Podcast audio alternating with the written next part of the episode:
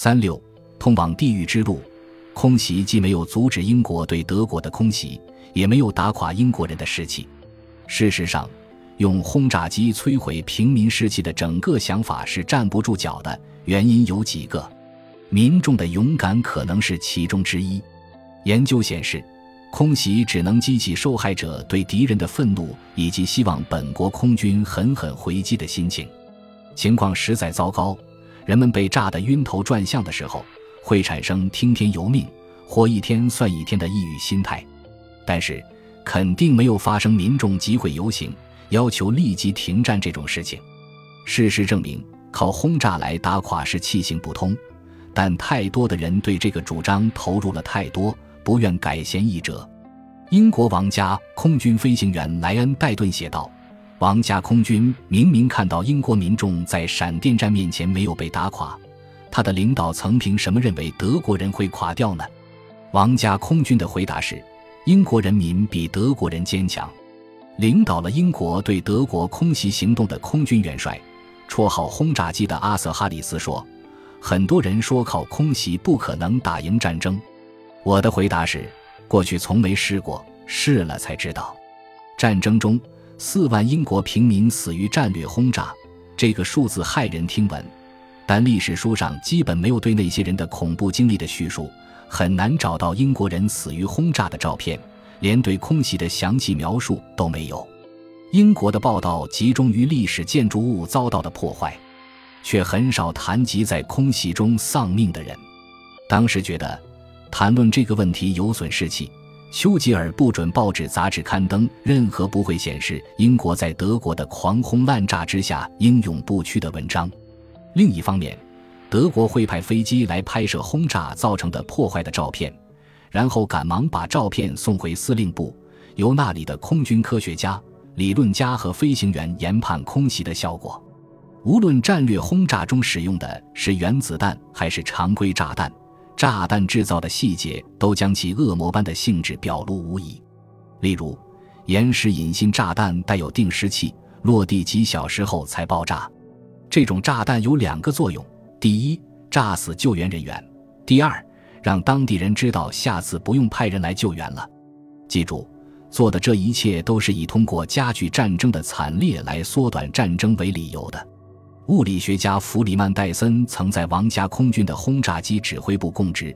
战争结束好几年后，他说：“我知道的内情令我作呕。我好几次决定自己有道义上的义务，跑到街上。”告诉英国人民那些正在以他们的名义做的蠢事，可我从未鼓起勇气，而是一直坐在办公室里，仔细计算如何用最经济的方法再杀害十万人。达到和逻辑的疯狂是一个渐进的过程，它不是在战争刚爆发时马上发生，而是随着时间的流逝和事态的展开而逐渐升级。没人想率先对城市投弹，但后来对方动手了。己方只能做出回应，说是只会攻击军事目标，但后来认识到不能在大白天出动轰炸机，因为会遭到敌方防空系统和战斗机的痛击，于是决定夜间轰炸。问题是，在光天化日之下都打不中目标，所以决定让轰炸机夜间行动的时候，内心明明知道只能把炸弹往下方的城市随便乱扔，理论上。他们仍然试图轰炸那些白天都无法命中的目标。莱恩·戴顿这样描述德国战略的改变，但在实践中，他们的做法与英国王家空军轰炸机指挥部并无二致。他们要找到城市中心区，将其变为火海。一九四一年六月，英国人正式宣布，他们将开始打击敌方工人的士气和生活，并将在夜间投弹。对英国人来说，空袭是当时他们能够打击德国的少数宝贵手段之一。德国作家约尔格弗里德里希把执行联合轰炸进攻行动的机组编队称为对人类使用过的最可怕的武器。第二次世界大战的各位空军指挥官，从德国空军的赫尔曼·戈林到英国空军元帅哈里斯，再到美国空军将领寇蒂斯·勒梅，大多参加过第一次世界大战。要么担任过飞行员，要么是战士，在他们看来，什么都比不上他们二十年前在前线经历的那种残酷与艰难。哈里斯特意指出，一战中王家海军实行海上封锁，据说造成八十万德国人忍饥挨饿，其中大多是平民，而这并未违反战争法，被认为在道德上可以接受，因为这样做是为了拯救在西线作战的官兵的生命。塔米戴维斯彼得尔在他题为《空中力量与战争法》的文章里发问：在己方官兵的生命与敌方平民的生命之间，该如何权衡？英国开始轰炸德国时，一些和平主义教士提出了一个问题：到什么时候应该宁肯输掉战争，也不能为了打赢战争而越过某个道德门槛？十万平民沦为空袭的冤魂后，美国空军将领，昵称哈普的亨利·阿诺德说：“如果使用时对情况有足够的了解，轰炸机其实是最人道的武器。条件恰好合适的时候，造成的伤亡最大。”在某些情况下，轰炸会造成名为火风暴的现象，通常发生在一个地区多处起火，各处火头汇成一片火海的时候。火海的巨大热量会把空气推向高处，地面温度较低的空气全部被吸入这个气旋，造成温度超高的飓风级热风。在这种情况下，人会死于许多原因，可能因冲击波而死，肺会爆裂。血管和神经遭到强力冲击而导致死亡，也可能被火焰烧死，或者被掉落的巨大混凝土块或倒塌的建筑物砸死。很多人窒息而死，因为一氧化碳被吹进了防空洞，或因为火风暴把氧气从房间中全部吸走。伦敦闪电战最惨的一夜发生了火风暴，造成的大火也许是自从1666年的伦敦大火以来最严重的。然而。与对德国城市的报复性空袭相比，伦敦的大火可以说是小巫见大巫。第一场真正恐怖的空袭发生在1943年的汉堡，聚集4万至5万人在那次空袭中葬身火海。格温戴尔在《战争》一书中写道：1943年，19岁的凯特霍夫麦斯特在一场空袭后大难不死，他经历了所能想象的最极端的恐怖。霍夫麦斯特从防空洞出来，看到外面的世界成了火焰熊熊的炼狱，防毒面具戴在脸上就融化了。戴尔引用霍夫麦斯特的自述说：“我们过不了艾弗尔街，因为柏油路面化掉了。街上有的人已经死了，有的还活着，但被柏油粘住，动弹不得。他们一定是没有多想就冲到了街上。他们先是脚被粘住，然后用手撑着想爬出来。”结果双膝双手都被粘住，只能尖叫求救。一旦进行了造成火风暴的空袭，就建立了先例，之后一再发生。伦敦闪电战在八个月内导致四万人死亡，而德国的汉堡只一个晚上就死了这么多人。要说哪一次有机会下临万丈深渊而却不转身，恐怕就是对汉堡的轰炸了。没有几个人能够做出收手的决定。但英国首相可能是其中一位。据说，温斯顿·丘吉尔在观看用机手摄影机拍摄的毁坏德国城市的影片时感到骇然。一位澳大利亚武官当时和丘吉尔在一起。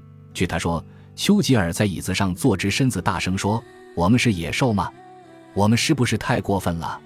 丘吉尔在一九四零年曾说：“在希特勒后院放火能迫使他撤退。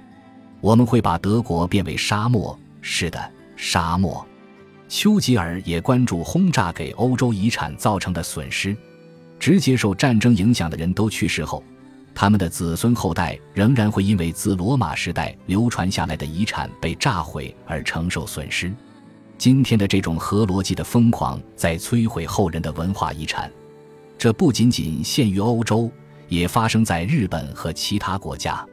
罗斯福对轰炸敌方城市有两种不同的立场，公开表示反对，私下里却赞同。一九四一年八月四日，他说的一番话被美国财政部长亨利·摩根所记了下来。我一直在告诉英国人该怎么打败希特勒，可他们不听。我说过多少次，如果他们派一百架飞机去德国轰炸军事目标，里面应该有十架去轰炸过去没有炸过的小型城镇。每个城镇里一定都有工厂，这是打垮德国人士气的唯一办法。到一九四三年，伤亡人数以骇人的速度不断飙升。战争最后一年，美国的伤亡超过了他在二战其他所有时间的伤亡总数。道格拉斯·麦克阿瑟将军痛恨使用燃烧弹，他的一位助手为他代笔撰文写道：“燃烧弹是历史上杀戮非作战人员最无情、最野蛮的方法之一。”麦克阿瑟为了保护平民，不轰炸平民目标，使他的部队暴露在危险之下，也因此而损失了兵员。即使在今天，仍然有人说他这个决定是错误的。面对暴行的继续。世界上的一些最有权力的人似乎束手无策。美国作战行动总指挥乔治·马歇尔将军和美国战争部长亨利·史汀生都对这些暴行不以为然，却阻止不了。史汀生说：“曼哈顿工程的物理学家罗伯特·奥本海默对于用燃烧弹攻击平民的行为，没有在美国民众当中激起更大的公愤感到惊愕。他不一定希望停止这样的攻击。”只是因为没有更多的人对此表示痛心而感到不安，正是因为战前的公共舆论不容许打击妇孺，才设计了进行精准打击的空军。但到了1944年，这同一批人基本上把对妇孺的关注抛到了脑后，由此可见当时那种疯狂。不过，城市里的确有许多军事目标，所以如果把整座城市从地图上抹去，也就消灭了众多军事目标。日本采取的一个行动，无意中给自己带来了无法估量的损失。他决定把工业设施分散到平民居住区。日本人在每个街区都建造了一个小工厂，这样工业生产不集中在一起，轰炸机来了就不会全部被炸毁。这当然恰好为夷平一切的行动提供了理由。技术也使人与它造成的破坏拉开了实际距离。军事心理学专家大夫格罗斯曼中校写到了距离如何使杀戮成为可能：离目标越远，杀戮越容易。如果要求士兵面对面的搏斗，那么盟军对日本和德国做的事，或德国对英国做的事，都是不可能发生的。格罗斯曼写道：“有一次，空袭行动在一个晚上就炸死了七万人。”如果轰炸机的机组人员必须用火焰喷射器喷向这七万妇女儿童中的每一个人，或者更可怕，必须割断他们每一个人的喉咙，这给机组人员带来的巨大恐怖和创痛会使之成为完全不可能。但是在数千英尺的高空，听不见痛苦的尖叫，看不到身上起火的人，做起来就轻而易举。美国空军机组人员奉命去对东京投掷燃烧弹。回来时，浑身都是烧焦尸体的气味。他们的飞机机腹被制焦，据说他们在递交行动总结报告时手都在发抖。本集播放完毕，感谢您的收听，喜欢请订阅加关注，主页有更多精彩内容。